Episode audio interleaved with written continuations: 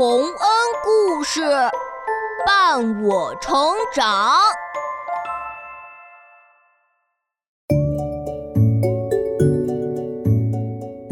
小朋友们，欢迎来到洪恩故事乐园。下面我们来讲一个乌鸦的故事。如今的乌鸦都是黑色的，像在黑墨水里泡过了一样。不过，从前的乌鸦可不是这个样子的。从前的乌鸦是什么样呢？就让我们来听听看吧。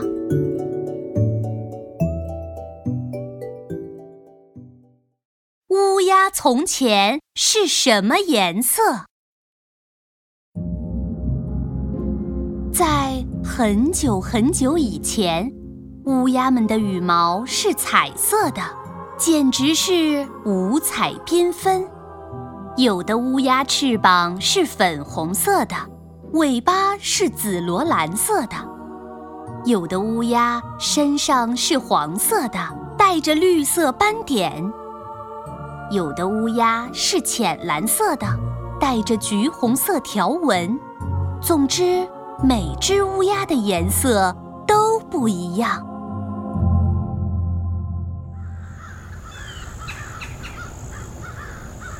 妙，多漂亮啊！光秃秃的树上落了你们这群乌鸦，树简直像是被装饰过了，变得艳丽多彩。啊啊！那当然了，红毛。你难道没有听说过吗？我们乌鸦是出生在彩虹里的。喵！可惜我是单纯的铁锈红色。那当然，并不是所有的动物都能像我们乌鸦一样多姿多彩的。啊啊！乌鸦们的快乐生活就这样持续着。可是有一天。一个孩子在树下堆了一个洁白的雪人。这个雪人做了一个梦，梦见了炎热的夏天。这对于雪人来说可不是什么好事儿。于是，满心不爽的雪人就对乌鸦们说出了这样一番让他们内讧的话。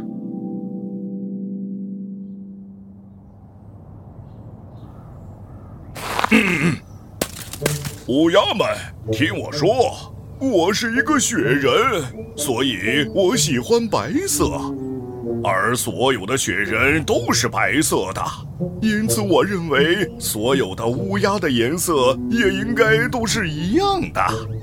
究竟哪只乌鸦的颜色才是最标准的呢？呱呱，显然是我这样。带有黄色斑点的晚霞颜色才是最流行的啦！啊哈哈哈哈哈！你简直让我笑得直不起腰了！哇，作为一只乌鸦，当然应该有条纹啦，最好是像我这样鲜艳的丁香粉，再配上桦树绿色。胡说嘛！啊，谁都知道乌鸦的祖先是紫色的。哇！紫色太难看了，我这样才是标准的乌鸦。哼，不跟你们说了，我只想跟和我长得一样的乌鸦说话。物以类聚，人以群分。就这样。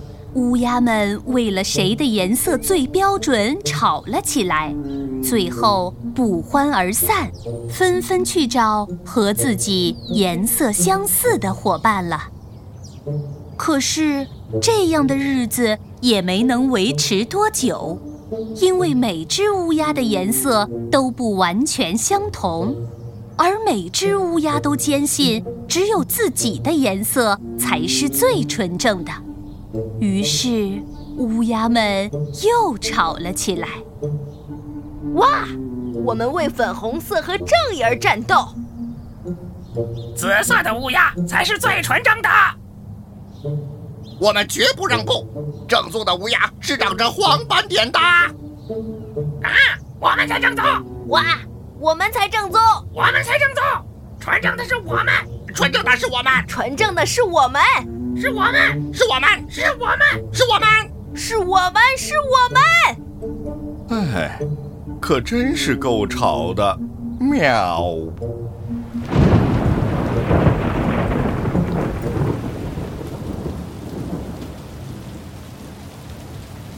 喵，下雨了。啊，这雨可真奇怪呀，竟然是黑色的啊！别激动嘛，啊！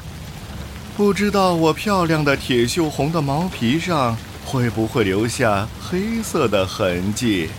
喵，只要不损害我柔软的羽毛就行。哇！黑色的大雨突然从天而降，又突然停止，所有的动物都焦急地打量着自己。只见公猫仍然是铁锈红色，小猪保留了自己的粉色，野兔还是铁灰色，青蛙是嫩绿色，绿的就像一片春天的树叶。只有乌鸦们变了。你变成黑色的了啊！你也是啊，你也变成了黑乌鸦啊！我们全都变成黑色的乌鸦了。现在世界上再也没有粉红色、紫色、绿色和黄色的乌鸦了，也没有带斑点或条纹的乌鸦了。现在我们全都一样了，我们再也不用去找跟自己毛色一样的同伴了。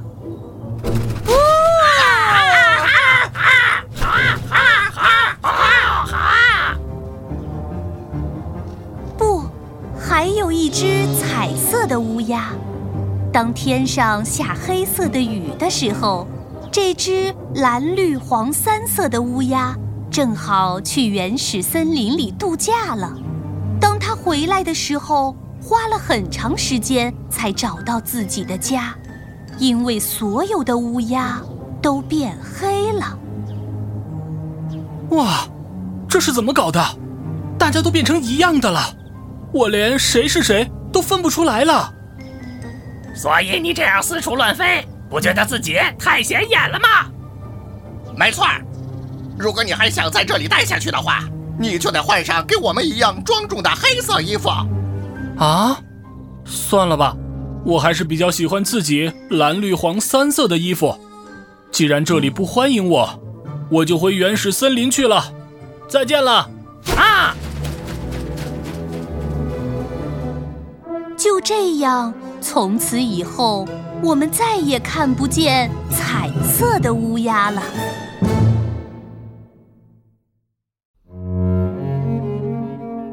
小朋友们，彩色的乌鸦。本来都很漂亮，可是它们总是争争吵吵，一点儿也不团结，非要分出个高下。直到一场黑色的大雨把它们都变成黑色，这才老实了。其实每个人都有自己的特点，要互相欣赏，互相包容，生活才会美好。